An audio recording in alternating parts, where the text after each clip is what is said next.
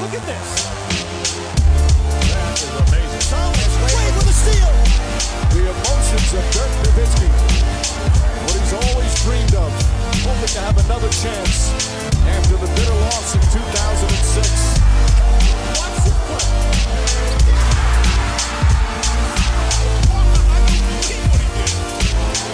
That is amazing. Hallo und willkommen zu Gutnext, dem deutschen Basketball-Podcast im Internet. Mein Name ist André Vogt und ich begrüße euch zur neuen Folge unseres kleinen, aber feinen Basketball-Hörspiels. Heute mit dem zweiten Teil des Fragen-Podcasts. Teil 1 lief gestern, Teil 2 kommt genau wie Teil 1 aus den Außenstudios, sprich aus einem Camper auf einem Bauernhof in nördlichen Niedersachsen. Und gesagt, gestern habe ich schon eine Menge Fragen äh, beantwortet ähm, zum Thema Play-In etc. Heute jetzt der ganze Rest, den ich auf dem Zettel hatte und auch das wird heute präsentiert von all denen, die supporten. Ja, die sagen, Mensch, also ich höre jetzt schon vielleicht ein paar Jahre den Podcast, das knallt ganz gut, ne? schöne Gäste, gute Themen, ähm, nicht total ekelhafte Stimme. Darf ich dabei sein? gutnext.de oder patreon.com slash Vogt. Da könnt ihr euch registrieren. Ähm, bei Patreon werdet ihr da ganz genau durchgeführt. Dann geht das dann mit Kreditkarte oder mit, mit PayPal. Äh, auf gutnext.de auch mit Banküberweisung. Äh, da gehen auch keine Gebühren ab. Von daher, wenn ihr da überweisen wollt, wäre es natürlich ein bisschen besser, aber im Endeffekt ist es egal. Ähm, ja, würde mich freuen, wenn ihr das Ganze supportet. Alle, die äh, 8 Euro geben im Monat, kriegen ja am Ende des Jahres, wenn sie ein Jahr dabei sind, auch das Supporter-T-Shirt. Da habe ich gestern schon mal gesagt, großes Mea Culpa, hat sich alles nach hinten verschoben und ich konnte nicht alle einpacken äh, am Freitag noch. Also eigentlich sollten die einen Tag vorher schon kommen. Dann war der Philipp nach seiner Impfung ein bisschen krank und kam dann erst Freitag vorbeigefahren mit den ganzen Shirts. Ich habe dann hab ich, ja, zwei Drittel eingepackt. Ein Drittel sitzt noch da. Die packe ich alle ein, sobald ich dann wieder da bin. Das wird dann nicht morgen sein, Montag, sondern die Woche drauf, weil ich, wenn ich Freitag wiederkomme aus dem Urlaub, direkt nach München fahre für das erste Playoff-Wochenende, um da zu kommentieren. Aber danach kriegt ihr alles und sagt, alle, die diese Woche kein Shirt bekommen haben, kriegen auf jeden Fall noch ein Goodie mit in den Umschlag gepackt. Aber kommen wir zu euren Fragen, zum Rest der Fragen vom Wochenende. Und den Anfang macht Phoenix 319. Was Steph Curry auch so besonders macht, ist seine Bewegung abseits des Balles. Durch kluge Cuts und das Laufen der Blöcke oder Umlaufen der Blöcke schafft er es immer wieder freie Spots für seinen Wurf zu schaffen. Als Verteidiger darfst du ihn keine Sekunde aus den Augen lassen. Findest du dieses, diesen Teil seines Spiels wird unterschätzt?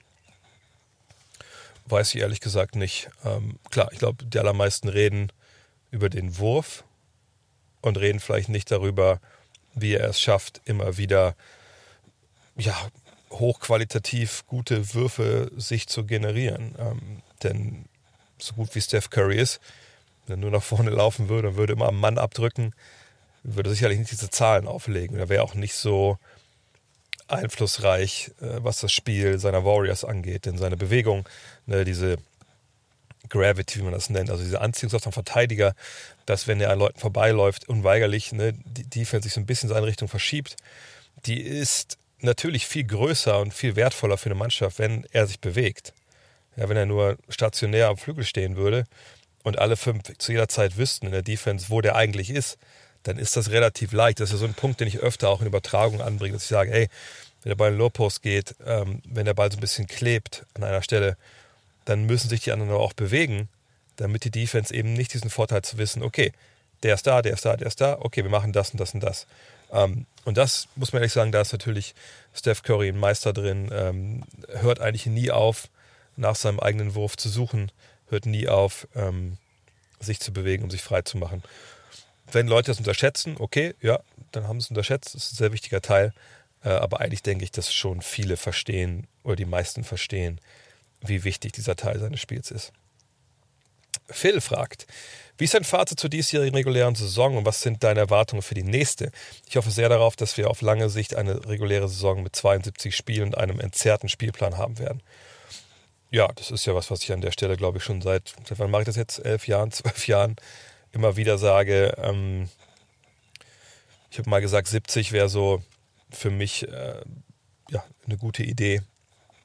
Wenn es 72 sind, will ich mich auch nicht beschweren, wenn man vielleicht vorne und hinten noch ein paar Tage dran packen kann an die Saison, vielleicht die Preseason ein bisschen kürzer macht, ähm, dann kann man da, glaube ich, auf ein Niveau kommen, wo man Load Management, was es immer geben wird, denke ich, aber ne, wo man Load Management ein bisschen bisschen entschärfen kann, weil es dann wirklich nur noch gemacht wird, hoffentlich, wenn wirklich nicht anders geht. Ähm, aber der Grund ist wie immer Geld. Und es ist halt die Frage, ne, kann, wie kann man die Besitzer davon überzeugen und auch die Spieler im Endeffekt, eben, sagen wir mal, zwölf Spiele weniger zu machen. Oder sagen wir mal zehn, weil es in der Frage steht. Zehn Spiele weniger zu machen. Was ja alles in allem dann zehn Spiele sind, die Millionen und Millionen an, an Dollar reinbringen. Gerade bei den lokalen TV-Verträgen, ne, was sie an den Tickets generieren, etc. pp. So, ähm, ne, wie will man das argumentieren, dass das Geld nicht da ist? Wie soll man das den Spielern erklären? Oder wollen die Spieler weniger Geld verdienen? Denn das ist ja auch so ein Punkt. Ne? Spieler werden ja pro Spiel bezahlt. Ne? Klar, die äh, verhandeln ihre Verträge und dann wird es aber aufgeteilt in momentan in 82. Dann wären 72. Also ein Spiel wäre mehr wert. Oder man würde generell weniger bezahlen. Das müssen wir alles erstmal, erstmal ausbaldowern am Ende des Tages. Ähm, es ist eine Frage, die wirklich sich rein ums Geld dreht. Da gibt es keine andere Argumentation für auch dieses, das haben wir schon immer so gemacht. Ähm, zieht ja einfach nicht. Äh, von daher, ich fände es stark, wenn man sich irgendwie auf 72, 70 einpendeln würde. Die Frage ist einfach, ja, Geld. Wer verzichtet freiwillig auf Geld? Ich denke, alle Seiten könnten das, weil bei den Milliarden, die da bewegt werden, denke ich, sind diese paar Millionen, das sind sicherlich dann auch, das Ding ist blöd, das sind sicherlich, weiß nicht, ich kann es jetzt ganz schlecht beziffern, wo wir da landen. Bei 100 Millionen oder was, keine Ahnung. Ähm, aber ich glaube, da kann man durchaus darauf verzichten. Hat man ja im Zweifel auch durch Del, Mur Del Murray gezeigt. Mit seinem Tweet über Hongkong hat man ja auch eine Menge Kohle ver verloren. Das, das Leben ging trotzdem weiter. Dann kam noch Covid dazu und die NBA ging weiter. Also ich denke, man kann das durchaus hinbekommen. Nur man darf mal nicht vergessen, dass es auf der einen Seite heißt, okay, wir verzichten alle auf Geld, und auf der anderen Seite ist dann sowas Virtuelles wie, naja, dafür haben wir einen zerrten Spielplan und ihr seid vielleicht weniger verletzt, seid vielleicht frischer, könnt mehr trainieren. Ich glaube, das eine wiegt das andere bei den Entscheidern wahrscheinlich einfach nicht wirklich auf, weil man denkt, man kann auch einen guten Mittelweg finden, mit ein bisschen entzerrten Spielplan, wie es letzten Jahr passiert ist schon. Ähm, und dann muss keiner auf Geld verzichten. Max fragt, welches Team hat dich am meisten überrascht äh, wo du vor der Saison gedacht hast, die schaffen es nie in die Playoffs und welches hat dich am meisten enttäuscht? Also wenn es darum geht, dass sie gar nicht in die Playoffs kommen, dann ist es natürlich New York äh, Heimvorteil, wie es heute sich darstellt. Mal gucken, was jetzt dann wirklich heute Nacht dabei rauskommt. Ähm, das hat, glaube ich, niemand kommen sehen. Von daher ist es für mich die Überraschung dieses Jahr. Dass Thibodeau die irgendwie in die Playoffs mit reincoacht, das hätte man vielleicht sogar erwarten können, aber das war eher Richtung Play-in-Tournament. Aber auf gar keinen Fall äh, Top 4 im, im Osten. Phoenix würde ich auch noch nennen wollen, aber Phoenix hatte ich eigentlich erwartet, dass die in die Playoffs kommen. Äh, jetzt sind natürlich Zweiter. Und bei denen dachte ich ja wirklich, die, die kommen da in die Top 8 ungefähr. Äh, aber die haben eine gute Chance. Aber es, das ist, ist nah dran an den Knicks auf jeden Fall. Enttäuscht? Hm. Ehrlich gesagt, ähm, ist ein bisschen schwierig. Man, kann das ja alles in dieser Saison erklären. Ähm, ich meine, Toronto Frank 12, das habe ich wirklich nicht, nicht so gesehen. Also ich dachte schon, dass die mitten in die Playoffs kommen. Dass es jetzt kein Spitzenthema ist, war klar, aber, aber gut, der Umzug ne, nach Tampa und all die Geschichten, das ist natürlich nicht leicht. Die hatten auch ihre Covid-Fälle. Ähm, wahrscheinlich wirklich New Orleans. Ähm, denn New Orleans, da einfach mehr erwartet. Ähm, man muss auch sagen, natürlich sind jetzt nur zwei Siege hinter Platz 10, aber dass die Spurs an 10 da jetzt noch ein Play-In-Turnier sind, wo man fünf Siege weniger hat als Memphis, finde ich jetzt auch schon so ein bisschen, also ne, da ist schon eine, eine klare Grenze da. Äh, von daher, ja, New Orleans mit all dem, was sie da hatten, neuer Coach vor der Saison, dass man so schlecht verteidigt hat, ähm, das war wahrscheinlich dann schon die, die größte Enttäuschung. Und so Houston, glaube ich, ähm, die können nichts dafür über die Umstände, ähm, ne, wie James Harden ihnen da geschadet hat dieses Jahr. Und sonst, ja, Orlando war verletzt. Nee, also Toronto und New Orleans und dann würde ich mich für New Orleans entscheiden, wenn ich ehrlich bin. Ähm, Lukas fragt, wer ist deiner Meinung nach die legendärste Big Three der NBA-Geschichte? Ich denke aufgrund der ewig langen gemeinsamen Legacy immer direkt an Duncan, Parker und Ginobili. Siehst du das ähnlich oder hast du jedenfalls ein anderes Trio vorne? Das ist schwer. Ich meine, bei solchen Sachen ist es immer schwierig, weil man natürlich eigentlich, wenn man äh, das wirklich für die ganze Geschichte der NBA erklären will oder beantworten will, muss man natürlich auch zurückgehen in die ganze Geschichte der NBA. Und wenn wir dann sehen, was Minneapolis in den 50ern gemacht hat, oder vor allem die, die Celtics in den 60ern, dann müsste man wahrscheinlich äh, bei den Celtics mal schauen, ja, wer da im Endeffekt in den 60ern da die, diese, diese absolute Abo-Meisterschaften da, wer die verantwortet hat. Äh, ist man da nicht vielleicht eher bei, bei Havlicek, Russell und, und, und, Sam Jones oder so oder, oder Tom Heinz und ich weiß es nicht, wer da jetzt wirklich äh, an, vom Anfang bis Ende mit dabei war. Wahrscheinlich waren das gar nicht so viele, weil er damals die, die, ähm, die, die Karrieren einfach nicht so lang waren. Von da, aber doch, ich meine, Russell, Heinzson und Jones, die, die waren ja quasi von Anfang bis Ende dieses, dieses, dieses unglaublichen Runs dabei, äh, der 1959 beginnt. Ähm, aber nehmen wir die mal raus, weil wenn wir darauf kommen, ne, wenn es jetzt so um, um Langlebigkeit, um Legacy geht, da müssen wir nicht über die moderne NBA reden. Weil wenn es nur darum geht, was im Endeffekt sich, äh, ne, also was Legacy bedeutet für viele, eben Titel oder ne, Finals-Teilnahmen etc., da kommt in der modernen Zeit wahrscheinlich niemand mit. Ähm, also vor allem, wenn wir über Big Three reden, weil es ist schon Ginobili Parker und Duncan sind schon am nächsten mit dran. Aber äh, selbst so Jordan, Pippen, ja, und wer eigentlich noch? Bill Cartwright war ja nur drei Titel dabei, genau wie, wie, wie Grant oder Rodman. Also, ne, das ist dann schon, ähm, da wird es dann schon dünn, wenn man es vergleicht mit den 60ern. Von daher würde ich sagen, wir gucken mal eher so seit 1980, also da begeht ja für mich so ein bisschen die moderne NBA mit dem ersten Lakers-Titel. Ähm, mit, mit Magic natürlich auch und, und Kareem. Und da muss ich sagen, natürlich ist es, ist es eine ewig lange Zeit, wenn man guckt, die Spurs. Ähm, mit ihrer ersten Meisterschaft 99 ähm, und ihrer letzten dann, was 2014, ne?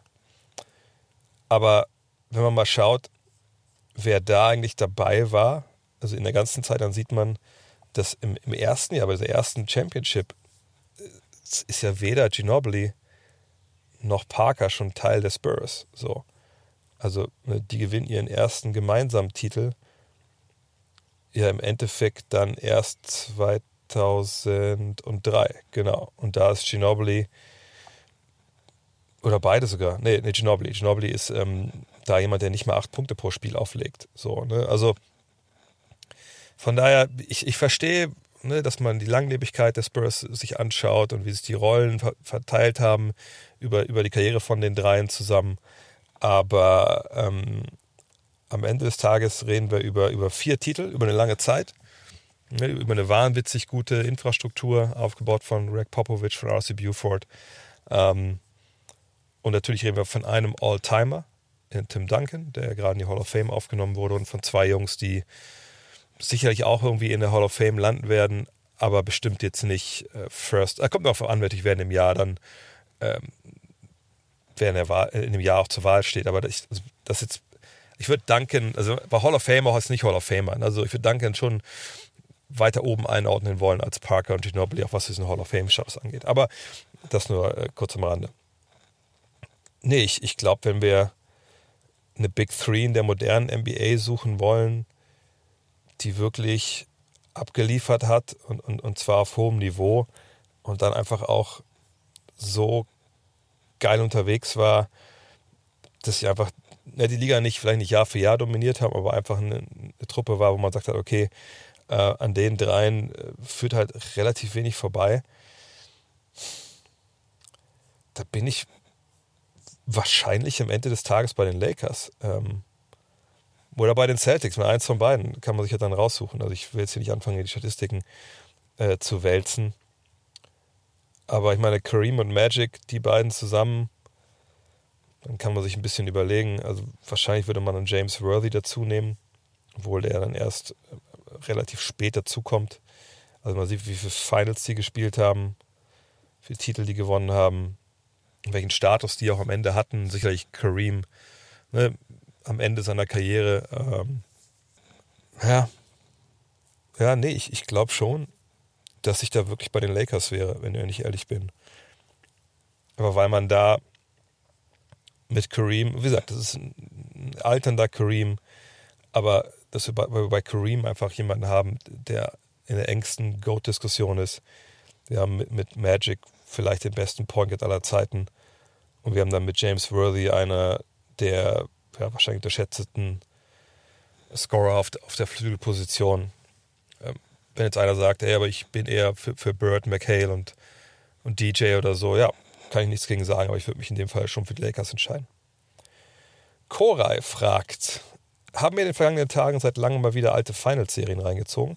Schaut man sich alte Spiele aus den 80ern, 90ern und frühen 2000ern an, sieht man immer wieder, was Dirk Nowitzki über den Beginn seiner Karriere gesagt hat. Es standen immer Minimum zwei Blinde auf dem Feld. Nun heißt es, früher wurde besser verteidigt, beziehungsweise es war schwerer zu scoren. Abgesehen vom Handchecking lag es nicht auch daran, dass die Verteidiger immer ein bis zwei Jungs ignorieren konnten und somit enger bei den gefährlicheren Spielern bleiben, äh, blieben. Ist ja klar, dass es dadurch für die Stars vermeintlich schwerer war zu punkten, als es heute ist, wo man selbst auf die meisten Center oder auch selbst die meisten Center an der Dreierlinie acht geben muss. Ja, aber da kommt natürlich eins zum anderen. Also zum einen natürlich, wenn du zweimal auf dem Feld hast, die mit dem Ball jetzt nicht so viel anfangen können außerhalb der Zone und die stehen da irgendwie rum, ist natürlich nicht so nicht so schwer zu verteidigen. Ähm, gleichzeitig hat man ja auch damals nicht gesagt, okay, du bist blind, geh mal hinter die Dreierlinie. Wir haben damals ja noch die alte äh, Illegal Defense Regel gehabt, sprich, du musstest ja immer irgendwie in der Nähe von demjenigen sein. Und wenn du das nicht warst, wurde mehr oder weniger sofort abgepfiffen und nicht erst nach drei Sekunden, äh, wenn du in der Zone standest, auch nur. Ne? Von daher war der auch wenig oder weniger Platz, so zum Korb zu gehen. Ähm, es gab Handchecking, das war natürlich äh, eine Geschichte, die gerade Athleten, die über den Antritt kamen, die denen zugesetzt hat, auf jeden Fall. Ähm, aber das sind halt mehrere Komponenten. Also ich würde es nicht nur darauf äh, zeigen wollen, hey, da waren die zwei Typen, die, die nichts machen konnten mit dem Ball, deswegen war es einfach auch, auch, schwerer oder einfacher zu verteidigen. Es, ist, es gab diese Drei-Sekunden-Regel, ne, wo man halt beim Mann bleiben musste. Also man konnte jetzt nicht unbedingt so eine Pseudozone spielen. Ähm, man, wenn man gedoppelt hat, musste man eine viel genauer und, und viel äh, schneller und, und, und ne, rotieren, als man das eigentlich musste. Ähm, aber natürlich trotzdem konnte man da viel leichter mal einen oder anderen Spieler halt, halt draußen äh, stehen lassen, wenn er draußen stand. Unterm Korb war es natürlich schwer, Leute freistehen zu lassen. Ähm, aber ich ich gebe äh, Koray vollkommen recht. Also damals war es für, für die Defense ein Stück weit leichter. Auf der auf der gleichen Seite ist aber auch so, heutzutage ist es eben auch auf andere Art und Weise ein Stück weit leichter, weil man einfach in der Lage ist zu sagen, okay, ich kann mich in die Zone stellen, 2,9 Sekunden. Ich kann in den Zwischenraum spielen. Ich kann wirklich zwei, drei Zone spielen als Mannschaft. Ähm, gleichzeitig muss ich längere Wege laufen, etc. Und, und, so, wenn man dann wahrscheinlich das alles zusammenrechnet, muss man sagen, für mich mittlerweile ist es auch klar, dass es heute viel, viel schwerer ist zu verteidigen. Auf der einen Seite. Es aber auch so ist, dass man sagen muss, dass es Defenses besser geworden sind, viel, viel, viel schichtiger geworden sind ähm, und deshalb wahrscheinlich auch besser als früher. Verhindern sie deshalb mehr Körbe? Nein, also ich weiß nicht, wenn man das jetzt hochrechnet auf, was ich 100 Ball besitze und irgendwie rausrechnet, wie viele Dreier jetzt geworfen werden, vielleicht, vielleicht kommt das anderes bei raus, aber ich, ich denke wirklich, dass die Defense besser geworden sind, dass sie aber, und ich, in der Regel redet man, wenn man das über sowas spricht, auch immer über die Playoffs, ne, weil das ist das, was man am präsentesten hat, gerade was Defensive angeht. Ähm, aber es ist halt so brutal schwer heutzutage, äh, so, also gut zu verteidigen und gleichzeitig halt wenig Punkte zuzulassen weil eben alle Dreier schießen, weil es schneller ist, das Spiel, als in den letzten 30 Jahren, denke ich mal. Ähm, und einfach mehr geworfen wird, gesagt, mehr Würfe genommen werden, die mehr wert sind als zwei Punkte. Und deshalb glaube ich, ist es ein bisschen mal so ein Paradoxon, dass wir eigentlich bessere Verteidigungen haben im Teamverbund Richtung Playoffs und gleichzeitig halt die aber mehr Punkte zulassen, weil einfach das Niveau auf dem Feld in der Offensive so viel besser geworden ist. Reds93 fragt, wie wichtig wäre es für die deutschen Olympia-Hoffnungen, dass die Lakers nicht in die Conference Finals einziehen? Anders gefragt, wie sehr steigen die Chancen auf Olympia, wenn Schröder, Dennis Schröder im Qualifikationsturnier spielt? Außer ihm werden ja wohl alle NBA-Spieler mitspielen können.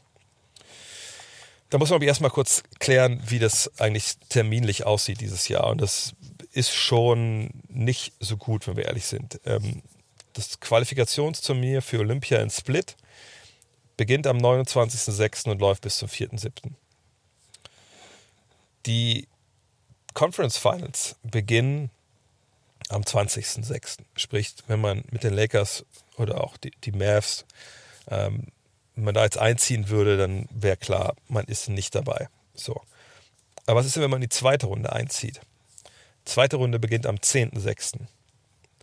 Jetzt können wir davon ausgehen, dann läuft die ungefähr zwei Wochen. Äh, sorry, äh, nicht zwei Wochen, sondern dann läuft die eben ne, diese zehn Tage. Macht es einen Unterschied, ob ich am, sagen wir, am 19.06. abreisen könnte zu so einem Turnier? So klein das ist, sind ja nur relativ wenige Spiele äh, im Vergleich zu großen Fieberturnieren. Und dann geht es weiter zu Olympia. Ähm, oder ist es nicht ziemlich egal? Also selbst wenn ich am 10. anreisen würde oder am, am 9. mache ich das. Und das ist, glaube ich, die große Frage. Ist, natürlich gibt es da einfach einen Endpunkt. Wenn du Conference Finals spielst, dann war es das, dann bist du nicht mit dabei, weil du einfach die Zeit nicht hast, du hast ja andere Termine. Aber, und das ist eine Frage, glaube ich, die momentan auch beim DBB sicherlich hinter verschlossenen Türen arg diskutiert wird. Was machen wir überhaupt? So, also, es gibt ja dieses Phänomen, wenn so Eishockey-Weltmeisterschaften sind, da ist es ja immer dann so, dass sie irgendwie laufen, während die NHL-Playoffs laufen. So, und dann gibt es dann immer Teams, die bekommen dann Leute dazu. Natürlich gerade ne, die Kanadier oder die, die Amerikaner. Wenn eben Spieler ausscheiden aus dem Stanley Cup Playoffs, dann kommen sie bei der WM mit dazu. So. Äh, in der, in der Fieberwelt gibt es das so ja eigentlich nicht. Ne? Du musst ja vorher melden. Äh, auch bei Olympia gibt es das eigentlich nicht. Von daher, äh, ne, die Leute müssen vorher parat stehen. So, und ich glaube auch nicht, dass es so laufen wird, dass man einfach sagt, ja gut, dann ähm, wenn ihr am 27.06., ich, ich habe keine Ahnung, wann, wann der Schluss ist, weiß nicht, wann man wirklich ne, die Spieler fixieren muss, die dabei sind. Sagen wir, keine Ahnung. Sagen wir, es ist am, eine Woche vorher, am 22.06., ich weiß nicht. Aber es gibt ja so, so ein Datum da. So, eine Woche vorher muss feststehen, wer für dich, für Deutschland spielt. So, ähm, wie gesagt, die, die nicht dabei sind, die Conference Finals spielen, sind eh raus. Äh, und was ist denn, wenn du am 22.06. melden musst, aber du quasi am 18.06. immer noch nicht weißt, ob Maxi Kleber oder Dennis Schröder, um die beiden geht es ja im Endeffekt, dabei sind äh, im Conference Finals. Wie, wie, planst du da als Trainer? Wie planst du überhaupt, ne, wenn du, du musst ja ein Trainingslager vorher machen, du musst dich ja vorbereiten auf diese Spiele. Also, wie, wie, wie soll das laufen? Also ich weiß, im DBB denken viele, ja, das ist Olympia, das ist, äh, gibt es nur ganz wenige Chancen, die Jungs werden sich zerreißen dafür und die werden auch spielen selbst wenn sie, was ich, zwei Wochen vorher erst ihre Saison beendet haben. Okay, cool, aber wie willst du denn deine Mannschaft bilden? Und letztes Mal, als ich mich als ich gecheckt habe, haben wir in China uns ziemlich blamiert, wenn wir ehrlich sind, weil wir eben keinen mannschaftlich geschlossenen Auftritt hingelegt haben. Also für meine Begriffe ist die Sache in Split. Also das, klar, ich weiß, wie es bei anderen Teams aussieht, so, ne? wie es bei den Kroaten zum Beispiel aussieht, aber ich mache mir da echt totale Sorgen. Also ich glaube nicht, dass wir da mit einer großartigen Kontingent an NBA-Spielern dabei sind. Ich merke, Daniel Theiss, wenn er kleine Playoffs spielt, gehe ich von aus, dass er dabei ist. Äh, wenn Moritz Wagner berufen wird, sicherlich äh, ist er auch mit dabei. Ähm, also er Hartenstein hat, ja, hat er noch Vertrag? Weiß ich jetzt gar nicht aus dem Kopf. Ähm, da muss man abwarten. Bonga muss man abwarten. Aber ich, ich, ich sehe nicht, wie man das alles zusammenholt alle Leute, ne, und wie gesagt, wenn die auch erst spät kommen, wenn sie, selbst wenn du die erste Runde spielst, dann bist du zwei Wochen vorher vielleicht äh, im Trainingslager, kann das reichen. Ähm, ich, ich denke fast, dass man wirklich besser beraten wäre, äh, ohne Maxi und Dennis zu planen, dass man einfach hingeht und sagt, wir, ähm, wir gucken, wen wir sicher dabei haben, mit denen arbeiten wir und dann muss es ein ja, einen Stichtag geben und der kann auch für meine Begriffe dann nicht an diesem Tag sein, wo du offiziell meldest, sondern sicherlich ein gewisser Teil, Tag davor, Zeit davor, wo du als Bundestrainer sagen musst, okay, wer bis hierhin da ist, ist der ist dabei und danach macht es einfach relativ wenig Sinn. Ich würde mich auch wirklich, also ich würde wirklich die Frage stellen wollen, macht das gesundheitlich Sinn für Maxi Kleber Dennis Schröder, wenn sie ähm, sagen wir, die zweite Runde spielen, macht das Sinn, dann nach Split zu fliegen und da direkt weiterzumachen. Ähm, nach der Saison, die wir jetzt gesehen haben. Ich würde mich auch nicht wundern, wenn, wenn, wenn jemand wie Daniel Theiss vielleicht sagt, ey, das war so eine äh, Saison, die, die mich so viel gekostet hat. Ich, ich brauche echt diese Pause, weil Olympia kommt ja dann, fängt ja, glaube ich, quasi direkt nach den NBA Finals an, wenn ich mich nicht ganz täusche. Und dann die Saison nächstes Jahr startet ja wieder zum normalen Zeitpunkt. Also dann hast du ja quasi gar keine Pause. Also ich, ich bin total gespannt, wie das laufen wird. Aber ich habe, was die Nationalmannschaft angeht, echt ähm, keine großen Hoffnungen, dass man dabei ist in, äh, in, in Tokio. Wäre es geil, natürlich. Ähm, ich denke auch, dass äh, die Jungs alles möglich machen werden, dass sie dabei sind. Aber es kommt immer der Punkt, wo es einfach auch körperlich vielleicht einfach nicht geht. Und ich bin echt gespannt. Hendrik Walwey oder Walwey, äh, Frage zu BBL. Wie stehst du zu der Wildcard? Wie siehst du die Kosten und die Kandidaten? Ähm, kurz zur Erklärung, äh, ja, ich weiß nicht, irgendein Pro A-Team nimmt halt sein Aufstiegsrecht nicht, nicht wahr. Ich, ich habe ich es nur kurz gelesen, ich weiß nicht genau, wer es jetzt ist. Ähm, und dadurch entsteht wieder die, die, die, Situation, dass ein Platz quasi in der Liga frei ist. Und jetzt guckt man, ja, okay, wer möchte den denn gerne haben? Wer hat denn die Lizenzauflagen für die BBL überhaupt erfüllt? Wer hat sich darum dann beworben? Und da ist ein Preisschild dran fürs Startrecht in der Liga von, glaube ich, 700.000 Euro. Ja, ähm, auf der einen Seite denkt man natürlich, okay, aber sorry, was soll das denn? Das kann ich irgendwie anders aufsteigen und, und wenn keiner aufsteigt, gut, dann spielt man halt einfach nur mit den 17 Teams, die man hat. Und dann steigt eben nur einer ab. Ähm, aber auch hier denke ich mal, der Grund Geld ist natürlich immer, immer ein guter Grund, sowas durchzuziehen. Ähm, und Wildcards haben wir oft genug schon in der BBL gesehen. Ähm, von daher, man hat sich ja fast schon auch dran gewöhnt. Ich sehe das recht emotionslos. Die Liga muss ja irgendwo auch Geld verdienen. Ähm, da ist so eine Wildcard natürlich eine, eine tolle Möglichkeit. Ähm, aber wer jetzt die besten Kandidaten sind und so, keine Ahnung. Ich meine, ne, wie, wie soll man das auch bewerten? Niemand weiß, ob jetzt so ein Verein oder so ein Club, der einfach sagt, hier, kommen die 700.000, die schneiden wir irgendwie aus dem Etat raus, ob die dann wettbewerbsfähig sind oder nicht. Dann kann ja sein, dass ein Team sagt, nee, wir haben hier einen Sponsor, der, der gibt uns 700.000 flat, dann haben wir das und wir haben genug unser genau unseren gleichen Etat, das läuft schon. Oder du gibst halt, was ich, ein Viertel deines Etats da, dafür aus und dann fehlen dir am Ende einfach die Spieler. Keine Ahnung. Ähm, da bin ich aber auch ehrlich gesagt nicht genug im Thema drin. Lex Lakes fragt, ich würde gerne ein paar deiner Reflexionen zu deinem Interview mit Andrea Trinchieri hören. Das war ja sehr außergewöhnlich und intensiv. Wie war es für dich? Hast du schon mal eine so krass Interview geführt? Wenn ja, welches?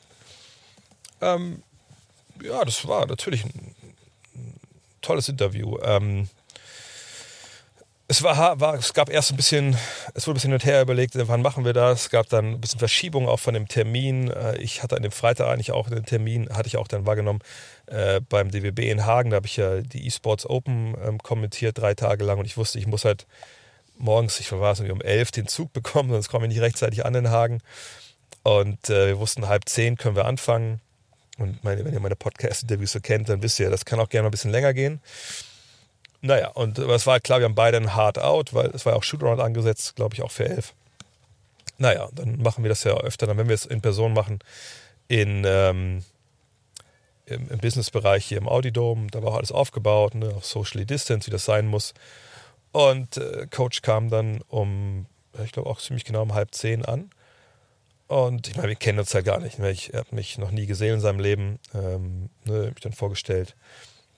Und dann habe ich noch gefragt, so, ja, wie, wie, wie, lange haben wir denn? Weil ich immer finde, es ist dann auch gerade bei so einer Geschichte immer nur der richtige Weg, erstmal mal abzuklopfen, hat sich was geändert, ne? vielleicht doch nur 45 Minuten. Ne? Und dann kann man ein bisschen planen, auch wenn man die, die Uhr im Blick hat, weil ich am Ende von den äh, Podcasts immer noch diese Schnellfahrgerunde für den Sponsor mache, etc. Ja, dann meinte er zu mir dann direkt so, naja, also if you stimulate me, um, we have an hour, if not, ja, so nach dem Motto, wenn nicht, dann gehe ich einfach. Und das fand ich irgendwie cool. Habe ich gesagt, ja, das ist eine Challenge, so, ne? das ist the way I like it. Und dann haben wir angefangen und er wusste natürlich gar nicht, in, in welche Richtung das irgendwie gehen würde. Und ähm, was ich mir auch wirklich abgewöhnt habe, ist, ähm, mir Fragen aufzuschreiben. Äh, das, glaube ich, ist auch was, was man, glaube ich, äh, oder was ich, glaube ich, äh, auf jungen, aufstrebenden Journalisten äh, empfehlen würde, dass man einfach wirklich weggeht davon, so einen Fragenkatalog zu haben auf so einem Blatt Papier und dann einfach rigoros den durchzugehen. Ich mache das am Ende, dann äh, muss ich meist mein Handy nehmen oder mein iPad, wenn es hier um, äh, um die Beiwahr-Schnellfragerunde geht. Ähm, aber selbst das finde ich dann irgendwie, das bricht immer die Situation für mich. Also ich, ich möchte eigentlich, und das die Erfahrung, die ich auch über die Jahre jetzt gemacht habe, äh, das ist das Beste, wenn man eine Gesprächssituation hat, wo eben nicht andauernd mit Papier geraschelt wird, wo man nicht immer gucken muss und sagen muss, oh ja, aber eine Frage habe ich noch, Moment. Wenn das noch passiert, okay, aber wenn das, das, das ganze Interview so ist, dann finde ich, dann, dann kommst du einfach raus aus diesem Flow, aus dieser natürlichen Gesprächssituation, was für meine Begriffe ein Podcast sein muss oder sein sollte. Weil sonst ist es ein Interview es ist so ein, ja, so ein, es ist einfach nicht, nicht natürlich und nicht real. So. Naja. Wir haben angefangen und eigentlich hatte ich das Ziel, ich habe schon natürlich schon Themenbereiche im Kopf, die ich, die ich treffen will, dass wir so ein bisschen die Saison rüber passieren lassen und vielleicht ein bisschen philosophisch werden und dann am Ende ein bisschen vorausblicken. So. Problem ist halt, das hat er halt alles komplett mit seinen Antworten torpediert, weil es wurde direkt total philosophisch. Ähm, wir haben natürlich so ein bisschen über die Saison geredet, aber ne, in, in, seiner Art, wie er das halt so macht, war das halt direkt so, man muss sich direkt total konzentrieren, fand ich, um zu verstehen, was er da meinte und, und auf welche Sachen er genau abhob. Und das Interessante an dem Gespräch war halt, dass ich ihn ja stellenweise dann auch oder falsch interpretiert habe, was er da stellenweise auch sehr blumig gesagt hat gleichzeitig eher Fragen, die ich gestellt habe, äh, falsch interpretiert hat und wir so ein bisschen erstmal darum gerungen haben, fand ich, äh, also wie wir einander verstehen, also richtig verstehen und, und wie wir da zueinander finden bei vielen Geschichten. Und das fand ich dann schon, schon gut und das war das bemerkenswerte in dem Interview, dass ähm, wir halt, das nicht so war, ja, äh, Coach, warum haben Sie das denn so und so gemacht? ich habe das so und so und so gemacht. Aha, okay. Wie sieht es denn jetzt dann nächste Woche aus? Wisst ihr, diese, diese Fragen, die einfach dann, man stellt eine Frage, eine Antwort kommt und man nimmt das so hin und denkt, ja, kann jetzt auch nichts zu sagen, ist seine Antwort, ist halt so. Sondern wir haben einfach gesprochen, auch über die Antworten gesprochen. Und das fand ich interessant und gut äh, bei diesem Interview, weil wir wirklich wie gesagt, ein bisschen gerungen haben auch. Ich habe ihn auch mal gebeten, das nochmal ein bisschen auszuführen oder was er denn genau damit meinte. Und auch gefragt, ob es dann nicht vielleicht eigentlich doch ein bisschen anders ist, als er gesagt hat. Und das war, das war eine Aufgabe. Das finde ich halt cool. Ich finde, dass Interviews sind am besten, wenn sie so ein bisschen, soll ich das nennen? Wenn es so ein äh, Hin und Her halt ist und nicht einfach nur, ich frage dich was, du sagst was und das bleibt dann im, im leeren Raum einfach so stehen. Ähm, habe ich schon mal so ein krasses Interview geführt. Ich würde es gar nicht so krass nennen, ehrlich gesagt. Es war intensiv, das stimmt vollkommen. Aber es war jetzt nicht, dass ich da wie am Zittern war oder irgendwie nicht wusste, wie Gott, wie komme ich dem jetzt bei? Also das, so war es ja, gar, so ja gar nicht. Es gab ja auch am Ende dann eine, Passage, wo wir über das Pizzamachen reden und so. Die waren ja sehr, launig. Das Ende dann wieder, äh, als es dann um diese BBL-Entscheidung gegen ihn ging, das war so ein bisschen out of left field, wie Amerikaner sagen. Das war, was ich dann nochmal wo ich dann nochmal nachfragen sollte, ähm, weil ich dachte eigentlich diese Frage, hey, bleibst du denn oder bleiben Sie denn beim FC Bayern als Trainer? Ich dachte, er bügelt das am Ende so weg. Ich meine, das ist wirklich eine Frage, die musste ich dann stellen, aber ne, weil es sich alle interessiert. Und dann dachte ich aber, er sagt dann so, ja, das Saison ist noch nicht vorbei, danach setzen wir uns hin, unterhalten uns, keine Ahnung. Aber dass er dann anfängt zu sagen, nee, die haben mich scheiße behandelt und wenn das dich jetzt nicht, wenn es da keiner entschuldigt, dann habe ich es schwer, hier weiterzuarbeiten. Das hat mich halt echt so vollkommen unvorbereitet getroffen. Und das merkt man ja auch in, in, dem, in dem, Podcast. Ähm, aber war schon mal ein Interview so krass. Äh, ich muss ein bisschen, ein bisschen ich habe schon echt schon ein paar Interviews geführt. Ähm, äh, ähm, ähm, ähm, ähm ja, ich meine mit, mit Donnie Nelson, das fand ich damals echt gut. Sehr interessant. Äh, wir hatten auch sicherlich ein paar Interviews, äh, als wir bei der NBA waren. Alan Iverson damals äh, beim, beim All-Star Weekend 2000 drei, würde ich sagen, oder vier, fünf. Das war aber sehr, sehr gut. Sehr, sehr challenging, auch wenn es nicht so lang war. Nee, aber natürlich ist das schon Top 3, Top 5, das Ding mit Trink hier. Ich kann es jedem empfehlen, das anzuhören. Also gerade äh, Leute, die selber vielleicht coachen oder so, weil es ging ja sehr viel um Coaching, Philosophie, äh, Führungsphilosophie. Äh, das glaube ich sehr, sehr, sehr wichtig. Esser Fehler fragt, wieso sagst du, dass du kein Trikot mehr von Weghorst kaufen würdest, weil er einmal in seinem Leben etwas Fragwürdiges von sich gegeben hat? Auf der anderen Seite sagst du, aber du bist sicher, dass Kobe Bryant die Frau damals vergewaltigt hat, beziehungsweise da war etwas, dass er etwas war und trotzdem würdest du noch ein Kobe-Trikot tragen. Ich weiß, der Vergleich ist etwas komisch, aber da musste ich dran denken, als du letztes meintest, äh, dass du jetzt kein Weghorst-Trikot mehr kaufen würdest. Wer in seinem Leben noch nie etwas Fragwürdiges oder Falsches von sich gegeben hat, der kann Menschen ja gerne so schnell verurteilen. Ähm, bla bla bla. Ähm, aber vielleicht sollte man auch mal eingestehen, dass Menschen Fehler machen und die Entschuldigung akzeptieren. Ich möchte vielleicht noch relativ kurz darauf antworten. Ähm, ich hätte mir so oder so kein Wout Weghorst Trikot gekauft, weil ich mir seit Andres D'Alessandro uns damals so schnell verlassen hat, mir kein Trikot mehr gekauft habe mit einem Namen drauf, außer dem Namen Vogt vom VfL, weil ich weiß, dass der den Verein nicht verlässt, egal was passiert. Ähm, ich verurteile auch Wout Weghorst nicht. Ich verurteile die Aussage. Ja, äh, ne, diese Verschwörungsideologien, die er da nach außen getragen hat, da habe ich eine ganz klare Meinung zu. Heißt das, dass ich dem ins Gesicht spucken würde, wenn er auf der Straße vor mir läuft? Natürlich nicht. Ähm, will ich, dass er in den Knast geht? Na, natürlich auch nicht. Würde ich mich freuen, wenn er ne, da vielleicht Fakten mal in sein Leben lassen würde und äh, sich überzeugen lassen würde vom Stand der Wissenschaft? Ja, natürlich. Aber wenn er das nicht macht und keinen anderen Menschen gefährdet, ja, soll er halt machen. Nur ich habe dann schon in meinem Kopf eben, ja, dass ich ihm einfach nicht so uneingeschränkt zujubeln kann, weil ich immer denke, das war ein mega arroganter Auftritt im Sportstudio und das ist einfach auch eine gefährliche Ideologie, die er da vor sich trägt. Punkt. Bei Kobe Bryant ist es so, dass als es damals passiert ist, ähm, und jetzt natürlich, als dann ne, sein, leider sein Unfalltod ja dann äh, passiert ist, dass es natürlich ein bisschen wieder auf Wiedervorlage kam. Äh, die Sache damals in Colorado, ähm, ich habe ja auch ein, zwei Sachen da geteilt zu.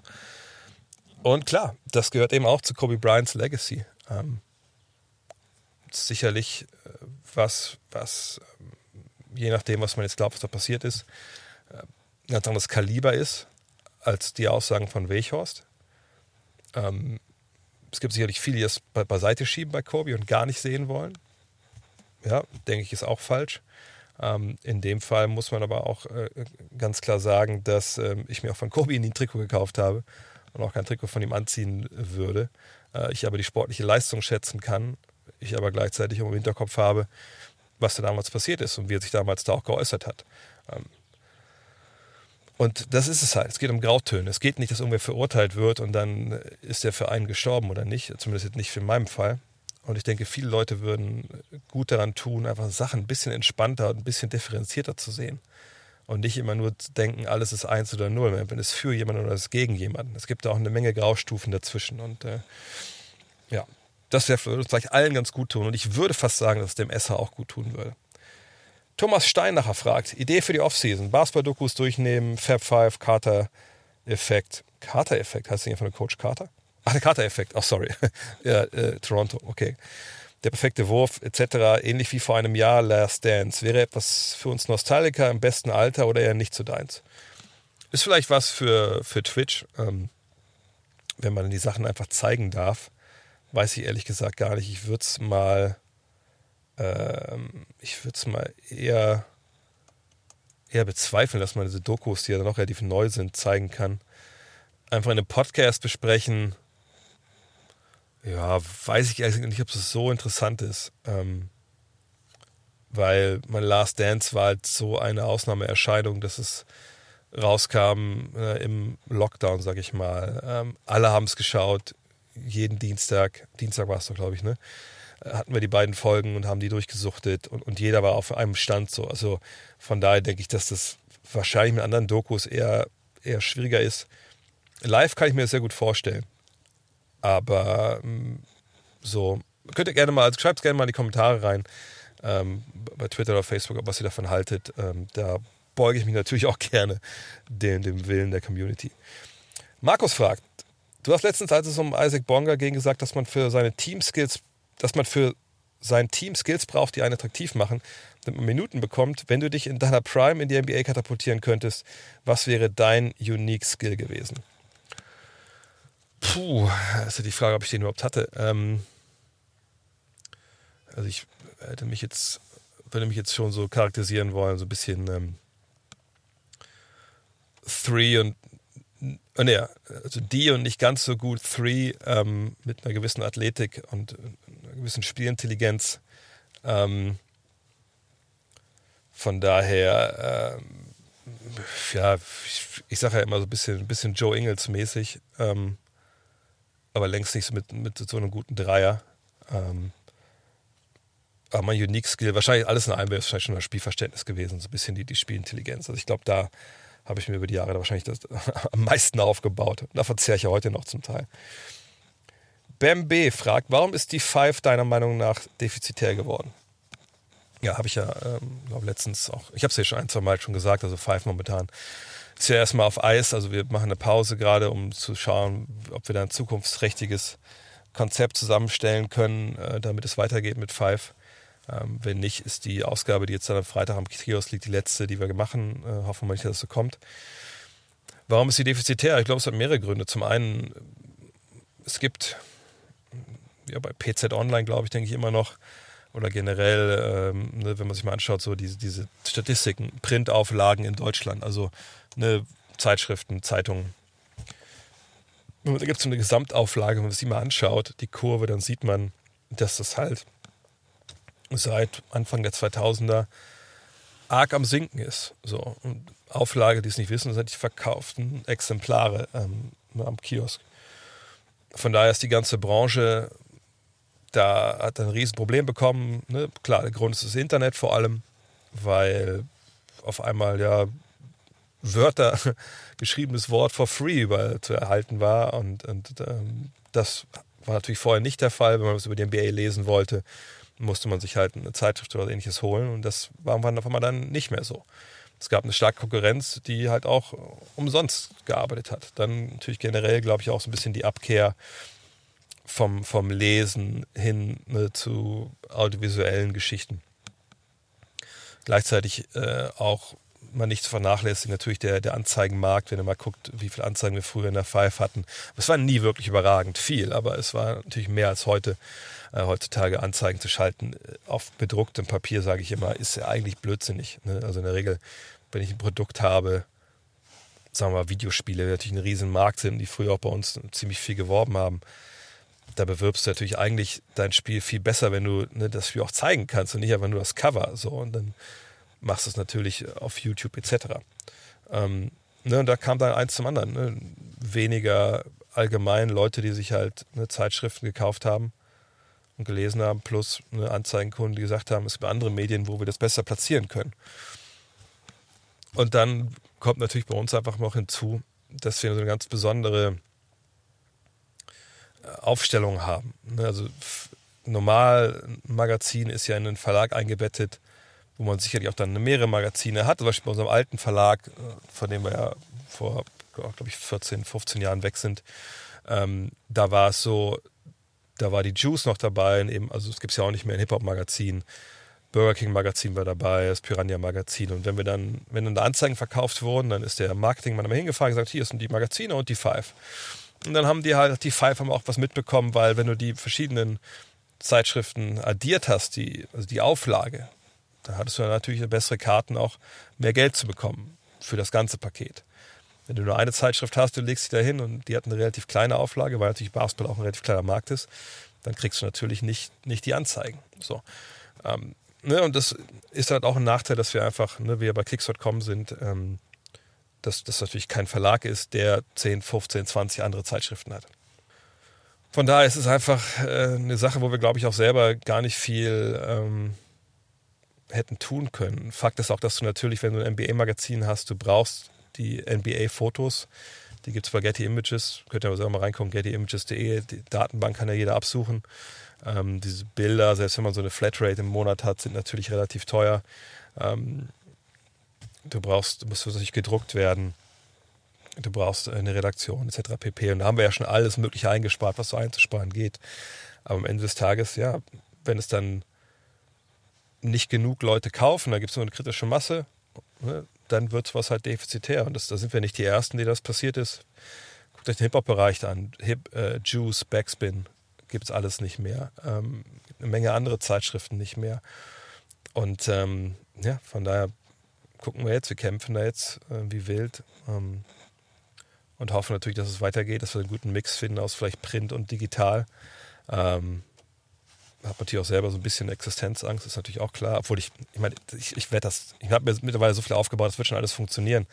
Aber es ist natürlich schon so, wäre schon krass für mich, dass wenn so einfach das quasi die Hälfte von allem wegbricht so. Aber hoffen wir das Beste, toi toi toi. Sagt, wenn ihr helfen wollt, viele fragen jetzt ja auch, ne, Abo abschließen, so weiß ich gar nicht, ob es momentan was bringt. Ähm, ich glaube, am wichtigsten wäre erstmal, dass ihr Five auch folgt in diversen sozialen Medien, ähm, weil die Entscheidung, ob wir jetzt mit digitalen Sachen weitermachen oder mit Print, das kommt jetzt eh demnächst. Ich meine, klar, schaden kann es nicht, ein Abo abzuschließen, aber ich sage, ich weiß nicht, äh, ob es da eine kritische Zahl gibt, ab wann dann klar es geht weiter, etc. Ähm, aber sobald ich was weiß, halte ich natürlich hier auf dem Laufenden. Ja, das war jetzt ein darkeres Ende, als ich gedacht hätte. Äh, auf jeden Fall nochmal ein abschließender Hinweis. Heute Abend ne, sind eine Menge, Menge Spiele zur Primetime äh, in, in Deutschland. Äh, letzter Spieltag der regulären Saison. Äh, mal gucken. Lakers, Trailblazers, wer kommt im Endeffekt ins Play-in-Tournament? Ich denke, die Lakers müssen rein, weil ich nicht glaube, dass die, die Nuggets wirklich einen Grund haben, warum sie gegen die, die Trailblazers gewinnen sollten. Ähm, wir uns jeden nächste Woche wieder. Dann äh, von der Ostseeküste aus Schleswig-Holstein. Äh, hoffe, die Qualität war einigermaßen. Bis dann, euer André. Hello. Look at this. The emotions of Dirk Nowitzki. What he's always dreamed of. Hoping to have another chance after the bitter loss in 2006. Watch the.